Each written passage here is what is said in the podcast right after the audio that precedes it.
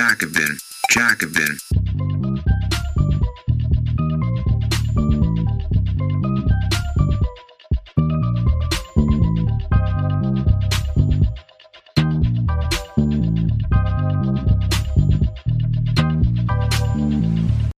Frankreichs neuer Premier wird Macrons Projekt nicht wiederbeleben. Emmanuel Macron hat den 34-jährigen Gabriel Attal zum neuen Ministerpräsidenten Frankreichs ernannt. Dieser Versuch, der Regierung ein neues Gesicht zu geben, krankt aber an einem Problem. Die Bevölkerung hat die zutiefst unsoziale Politik der letzten Jahre nicht vergessen. Von David Broder. Übersetzung von Tim Steins. Als Elisabeth Bourne am Montag ihre 19-monatige Amtszeit als französische Ministerpräsidentin beendete, wollte sie offenbar daran erinnern, dass sie, trotz aller gegenteiligen Anzeichen, eigentlich eine Frau der Linken sei. In ihrer Rücktrittserklärung machte sie deutlich, dass sie nicht freiwillig geht und griff dabei nahezu wortwörtlich die Aussagen des Sozialisten Michel Rocard auf, als dieser den Posten 1991 verließ. Borns Verweis auf Mitte-Links-Regierungen vergangener Jahrzehnte war, wie Le Monde anmerkt, ein Gruß an ihre linken Bezugspunkte. Obwohl die letzte Aktion ihrer Regierung die Verabschiedung einer Migrationsreform war, die von der radikalen Rechten als eigener ideologischer Sieg gefeiert wurde. Mit diesem Gesetz, das Born im Dezember mit Unterstützung konservativer Oppositionsabgeordneter verabschiedet hatte, wurden die französischen Migrationsbestimmungen verschärft. Dies wiederum sorgte für Aufregung in linkeren Kreisen und sogar bei einigen liberaleren Macron-Anhängern. Das Gesetz schränkt den Zugang zu gewissen Sozialleistungen ein, legt eine allgemeine Obergrenze für die Zahl einreisender Ausländer fest und erleichtert die Ausweisung von Delinquenten, auch wenn diese noch nicht von Gerichten verurteilt wurden. Das Migrationsgesetz ist aber nicht der einzige Grund, warum die Regierung Born als eine der reaktionärsten Führungen der jüngeren Vergangenheit angesehen wird. So wurde das Renteneintrittsalter trotz monatelangen massiven Protesten der Bevölkerung von 62 auf 64 Jahre angehoben.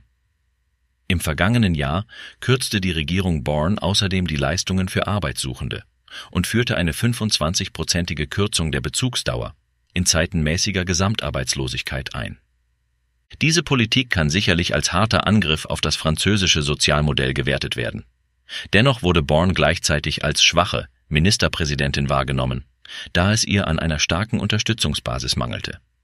Macron hatte sie nach seiner Wiederwahl im Mai 2022 ernannt, bevor er dann bei den Wahlen zur Nationalversammlung im Juni die Mehrheit im Parlament verlor. Mit 250 von 577 Abgeordneten, auf die Bourne zählen konnte, musste ihre Regierung oft mit Teilen der Opposition zusammenarbeiten, normalerweise mit den konservativen Republikanern. Wenn dies nicht funktionierte, wurde der Verfassungsartikel 49.3 herangezogen.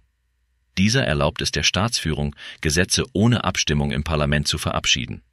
Die Linke, insbesondere Jean-Luc Mélenchon La France Insoumise, kritisierte Borns regelmäßiges Zurückgreifen auf dieses Instrument als undemokratisch. Born selbst rechtfertigte sich mit dem Hinweis, frühere Regierungen wie die von Rocard hätten sie ebenfalls eingesetzt. Mehr Schein als Sein. In seinem erfolgreichen Präsidentschaftswahlkampf 2017 hatte der schillernde junge Macron versprochen, sowohl links als auch rechts anzusprechen und zu vereinen. Macron, der Ex-Finanzminister der vorherigen sozialistischen Regierung, träumte von etwas, das die Wissenschaftler Stefano Palombarini und Bruno Amable als bürgerlichen Block bezeichneten. Dieser Block sollte ehemalige sozialistische, gaullistische und zentristische Kräfte im Namen des Widerstands gegen den Populismus vereinen und Frankreich in eine glitzernde Start-up-Nation verwandeln. Bourne, eine Karrieretechnokratin und ehemalige Leiterin der Pariser Verkehrsbehörde, aber auch Ex-Stabschefin der sozialistischen Umweltministerin Ségolène Royal, gehörte dabei zum vermeintlich linken Teil dieser Koalition.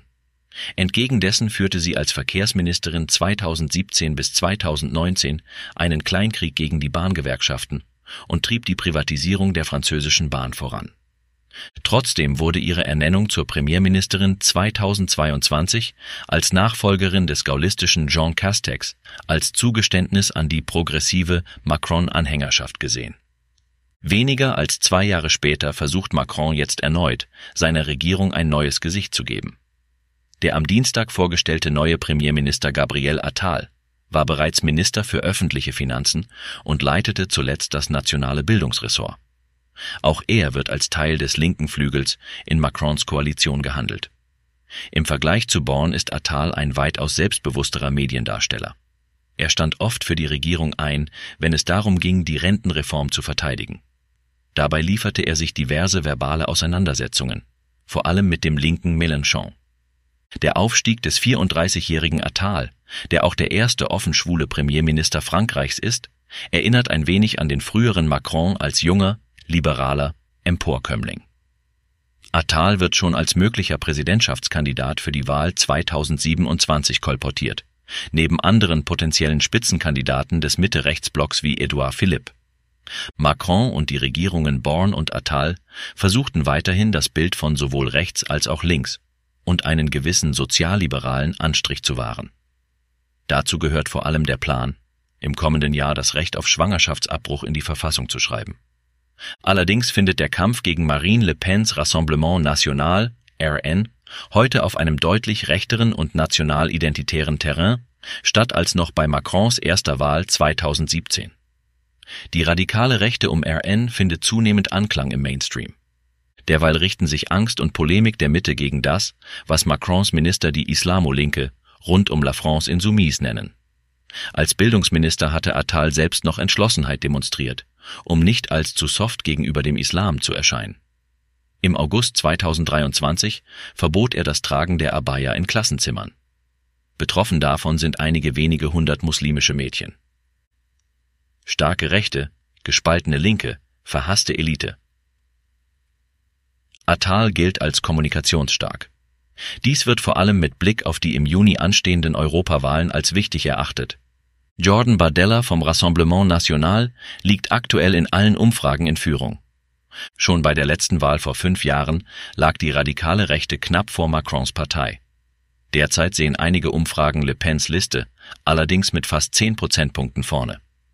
Die Vereinigte Linke, die sich 2022 zur neuen ökologischen und sozialen Volksunion NÜP zusammengeschlossen hatte, würde in etwa gleich große Unterstützung wie die RN erhalten. Doch sie ist katastrophal gespalten. Meinungsverschiedenheiten über den Krieg in Gaza haben zum formellen Ende des Bündnisses geführt. Das tiefer liegende Problem ist aber, dass mehrere Mitte-Links-Parteien seit langem den Führungsanspruch von La France Insoumise ablehnen. Sie wollen verhindern, dass La France Insoumise ihren Einfluss auch auf die europäische und kommunale Ebene ausdehnt, wo die anderen Parteien bisher mehr Unterstützung haben. Doch es gibt noch ein umfassenderes Problem. Der radikalen Rechten gelingt es im Allgemeinen besser, unterschiedliche Formen des Dissenses und des Widerstands gegen die Regierung zu mobilisieren. Sie wirbt Wählerinnen und Wähler der konservativen Mitte ab, fängt aber auch viele Unzufriedene in der Arbeiterklasse angesichts der Macronschen Sozialpolitik auf. Hinzu kommt, mit dem Amtsantritt von Attal verjüngt sich die politische Führung Frankreichs erneut. Im Gegensatz dazu altert die Arbeiterschaft des Landes. Nicht nur die Verabschiedung der repressiven Migrationspolitik, sondern auch die soziale Spaltung. Inklusive der zur Schau gestellten Verachtung der Elite für die französische Arbeiterklasse und die materiellen Folgen ihrer Renten- und Sozialreformen bringen die alte linke Mitte zum Kollaps. Dies trägt ebenfalls zum Stimmenzuwachs für Le Pen bei. La France Insoumise versucht seinerseits, sich als die Stimme der ignorierten und nicht repräsentierten Menschen zu profilieren. So wird der Mangel an demokratischen Prozessen unter Macron kritisiert und unter anderem gefordert, die Nationalversammlung müsse nach Attals Amtseinführung eine Vertrauensabstimmung über ihn durchführen. Trotz dieser linken Vorstöße hat die RN in weiten Teilen des kleinstädtischen und ländlichen Frankreichs in dieser Hinsicht mehr Erfolg. Die Rechte verknüpft ein, weitgehend oberflächlich Plakatives. Einstehen für das französische Sozialmodell mit einer äußerst vagen wirtschaftspolitischen Agenda. Ihr unklares Wahlversprechen lässt sich im Prinzip zusammenfassen mit Alle werden schon irgendwie bekommen, was sie wollen. Weckruf spätestens im Juni. Bleibt die Frage, wie kann die Rechte gestoppt werden? Einer der wenigen Momente, in denen Born ihr Gefühl, links zu sein, tatsächlich zum Ausdruck brachte, war ihre Kritik an der Rassemblement National als Pétains Erben. Philippe Pétain war der Kopf des französischen Vichy-Regimes, das im Zweiten Weltkrieg mit Nazi-Deutschland kollaborierte. Eine Normalisierung dieser Partei dürfe es niemals geben, so Born weiter. Diese scharfe Verurteilung der Le Pen-Truppe ist inhaltlich sicherlich richtig und aus dem Mund der Tochter eines Holocaust-Überlebenden auch glaubwürdig. Solche Äußerungen der liberalen Mitte stehen aber im Widerspruch zur eigenen Politik in Sachen Migration und nationale Identität, mit der sie der Rechten hinterherhechelt. Die Regierung nährt darüber hinaus den gesellschaftlichen Dissens mit ihrer unpopulären Sozialpolitik und spielt so der radikalen Rechten in die Karten, deren Botschaft auf immer fruchtbareren Boden fällt. Es sind noch gut drei Jahre bis zur nächsten Präsidentschaftswahl in Frankreich. Ob Marine Le Pen ihren Siegeszug fortsetzt und dann tatsächlich Staatsoberhaupt wird, lässt sich aktuell natürlich noch nicht vorhersehen. Aber ein solches Szenario wird immer wahrscheinlicher, wenn Macrons Führungsteam nicht bald seinen politischen Kurs erheblich ändert. Der erwartete Erfolg der Rassemblement National bei den EU-Parlamentswahlen im Juni sollte in jedem Fall ein Weckruf sein, nicht nur für die politische Mitte, sondern auch für die zerstrittene Linke. Dies war ein kostenlos hörbarer Artikel des Jacobin Magazins. Viermal im Jahr veröffentlichen wir eine gedruckte und digitale Ausgabe und auf jacobin.de schon über 1000 Artikel. Wenn du die Arbeit der Redaktion unterstützen möchtest, schließ gerne ein Abo ab über den Link www.jacobin.de/podcast. Das schreibt man J-A-C-O-B-I-N, Jacobin. Nur dank der Unterstützung von Magazinabonnentinnen und Abonnenten können wir unsere Arbeit machen, mehr Menschen erreichen und kostenlose Audioinhalte wie diesen produzieren.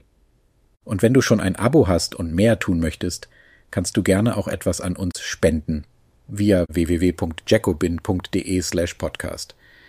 Den Link findest du auch in der Episodenbeschreibung. Vielen Dank